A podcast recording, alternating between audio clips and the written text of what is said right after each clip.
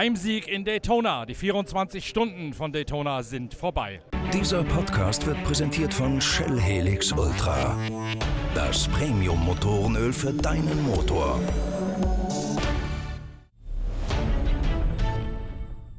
Das Cadillac-Team von Wayne Taylor hat die 24 Stunden von Daytona gewonnen. Ryan Briscoe, Renger van der Sande, Scott Dixon und Kamui Kobayashi haben es tatsächlich geschafft, trotz der Strafe gegen Ryan Briscoe den Spieß noch wieder umzudrehen und das Rennen letztlich vor dem besseren der beiden Mazda und dem Oliver Jarvis zu gewinnen. Profitiert hat das Quartett aus dem Traditionsteam des ehemaligen Gruppe C Sportwagenpiloten aus Südafrika davon, dass der andere Cadillac mit Loic Duval, Sebastian Bourdais und Joao Barbosa Schwierigkeiten gehabt hat. Dort ist der zweite Gang ausgestiegen in der Endphase des Rennens. Man hat sich mit Überbrückungsschalten zwar beholfen, hat aber letztlich nicht nur kein Mittel gegen den schwarzen Cadillac von Wayne Taylor Racing gehabt, sondern auch nicht gegen die von hinten wieder aufkommenden Mazda, die je wärmer es wurde, wieder besser und schneller auf Tempo auf Speed gekommen sind.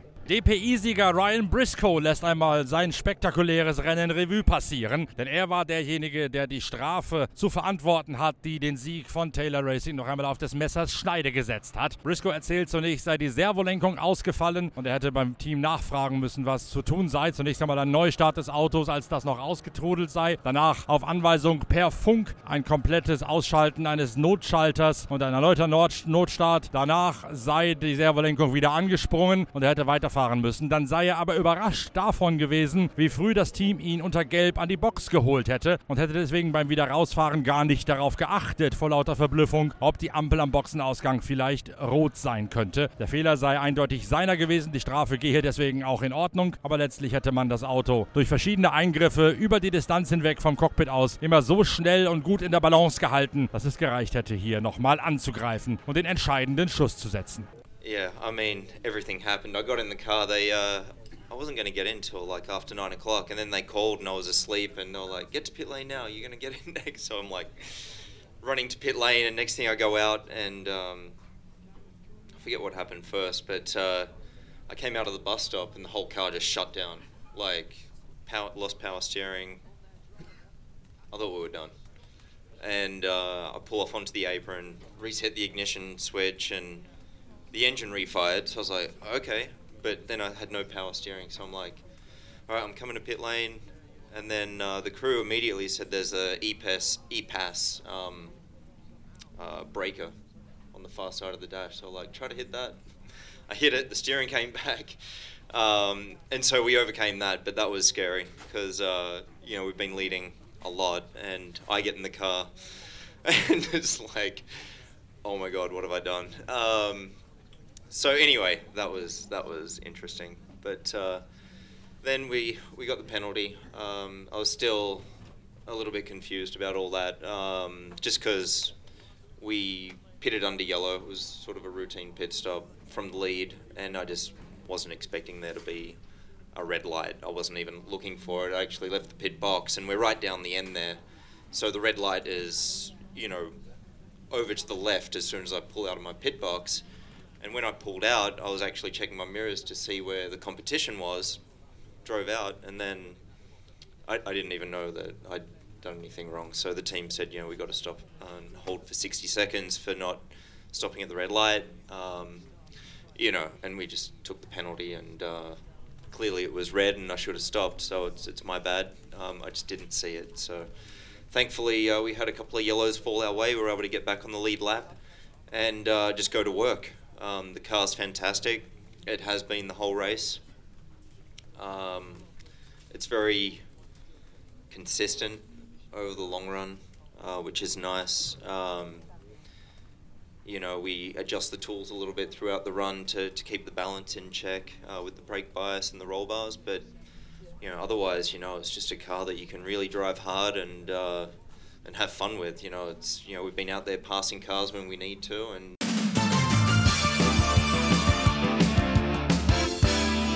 In der GTE-Wertung gibt es einen Thriller zwischen dem BMW M8 von Jesse Krohn, Sean Edwards und Augusto Farfus sowie den beiden Porsche 911 RSR Evo bei ihrer Feuertaufe in den Vereinigten Staaten. Die BMW sind auf den Geraden sichtlich schneller, machen alleine im Sektor von Einfahrt aufs Oval bis runter zur Busstoppschikane eine Sekunde auf die Porsche gut. Die holen dafür die Zeit wieder zurück im Geschlängel und im Infield-Bereich. Letztlich aber gewinnen die BMW das Rennen über die Geraden, weil sie dort so viel Vorsprung rausfahren, dass sie im Infield de facto unüberholbar sind. Porsche hat noch alles versucht, den BMW-Sieg zu vereiteln, bis hin zu einer Splittung, einer Zweiteilung der Strategie zwischen den beiden 911ern. Das Auto rund um Nick Tandy, Frederik Markowiecki und Matt Campbell ist einmal früher reingeholt worden, aus der normalen Boxenstoppsequenz rausbefördert worden, um gerüstet zu sein für eine späte Gelbphase, während der Wagen von Earl Bamber, Laurens Fanto und Mathieu Jaminet im selben Rhythmus belassen worden ist wie der BMW von Farfus, Krohn und Edwards. Zwischendurch schaute es danach aus, als hätte der BMW das Rennen schon verloren. Jesse Krohn sagt, dass die Reifen sehr stark abbauen würden, vor allen Dingen die Hinterreifen, je länger der Turn dauere. Deswegen hätte man früher als möglich, früher als eigentlich üblich, von der weichen wieder auf die harte Mischung zurückgewechselt im Laufe des Vormittages, um so hinten raus besser gerüstet zu sein. Das sei einhergegangen mit dem Risiko, dass die Reifen nicht so schnell zu Potte gekommen seien, wenn man aus der Box rausgekommen sei. Letztlich sei das allerdings die richtige Strategie gewesen. Der Kampf gegen die Porsche sei allerdings enorm aufreibend gewesen. Vor allen Dingen, wenn man dann Dreifach-Turns unter Dauerfeuer fahren muss. Körperlich weniger, aber mental fühle er sich reichlich ausgelaugt und erschöpft nach diesem harten Duell, das BMW allerdings für sich hat entscheiden können. Yeah, I mean, we, we were strong in the night on softs, but the Porsche had a bit better, uh, a bit better pace on the long run. Um, and then we saw that again in the morning. I was able to get by him at the start of the at the restart when we were both on softs, um, and and pull a small gap. But then halfway through the stint there, um, we started to lose the rear tires on entry and on exit. So um, the Porsche, even though they're mid-engine now, uh, still puts the power down quite well throughout the whole stint. So. Uh, I, even though it was cold, I asked to uh, I asked to go to medium tires, knowing it would be sketchy on the outlap in the first few laps.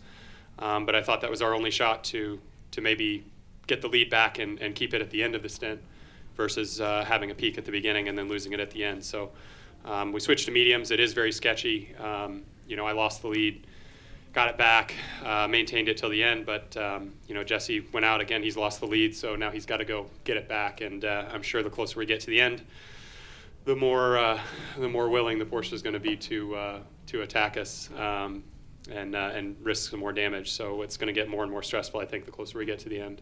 You know, I I, I think I probably physically I could have done another stint. Uh, mentally and and emotionally, I'm just wiped out. Um, that that triple stint took a lot out of me. So um, you know, I think. I did one in the middle of the night.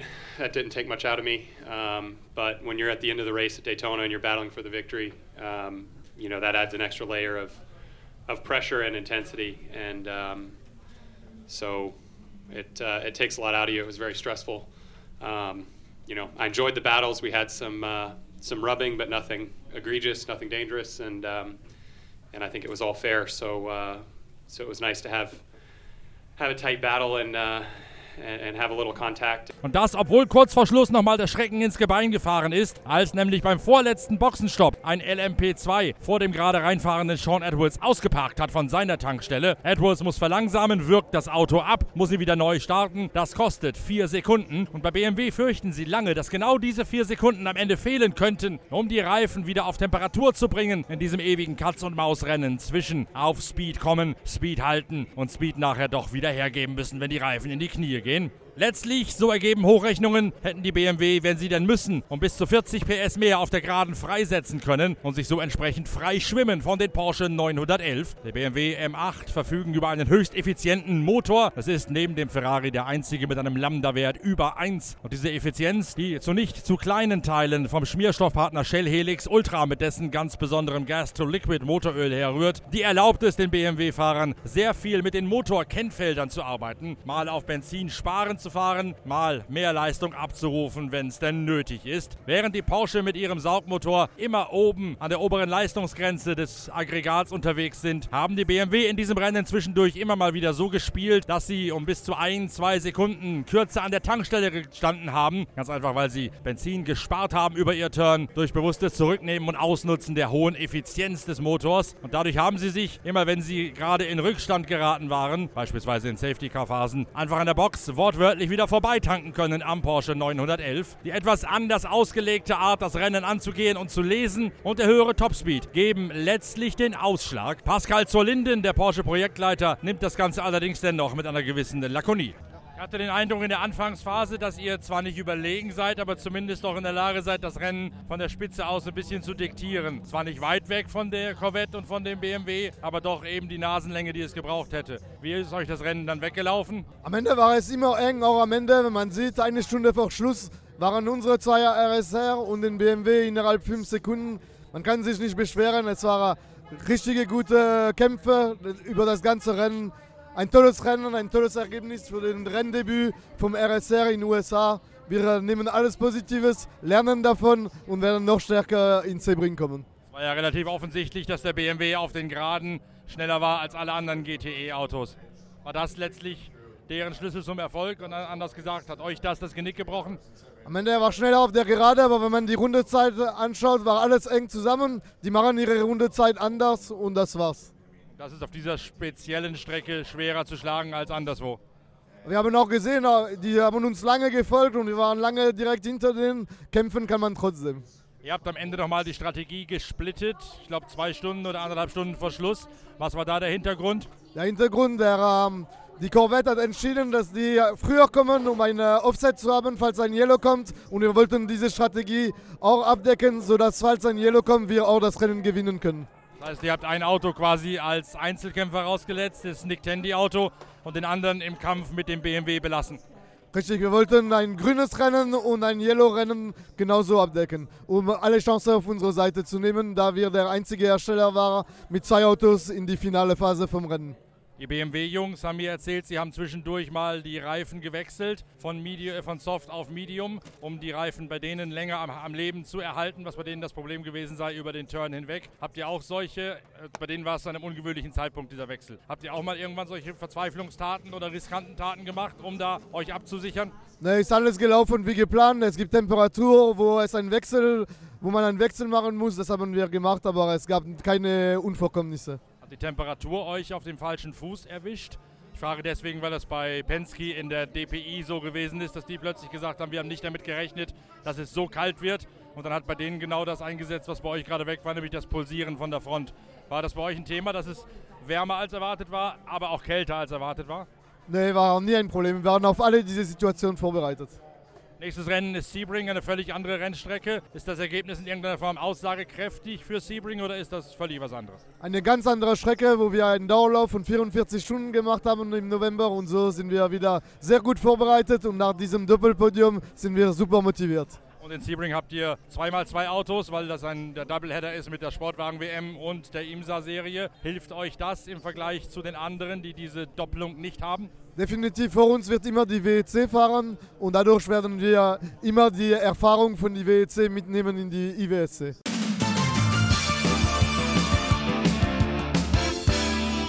In der GT3-Wertung setzt sich der Paul Miller Racing Lamborghini rund um Brian Sellers, Marco Marpelli und Madison Snow durch. Ein Angriff des WRT-Auto mit Mirko Bortolotti perlt ab. WRT hat nämlich die Karte Risiko gespielt und das Auto bewusst einmal früher reingeholt, um mit einem anderen Boxenstoppfenster meistens in freier Fahrt unterwegs zu sein und so auf eine Safety-Car-Phase kurz vor Schluss zu bauen und einen Stopp noch zu sparen. Da allerdings das Rennen auch im Verlauf des Sonntagvormittages ziemlich ruhig vonstatten gegangen ist, bis auf eine kleine Hektikphase zwischen 7 und 9 gab es kaum Gelbphasen. Deswegen gibt es nicht nur einen neuen Distanzrekord hier in Daytona. Die Strategie der Truppe von Voss Force ist auch nicht aufgegangen. Das ruhig zu Ende gefahrene Rennen von Paul Miller Racing, der Meistermannschaft der GT3 von vor zwei Jahren, mündet in einem Sieg des Teams aus den Vereinigten Staaten, angeführt von Brian Sellers, dem ehemaligen langjährigen Teamkollegen von Wolf Hensler bei Porsche.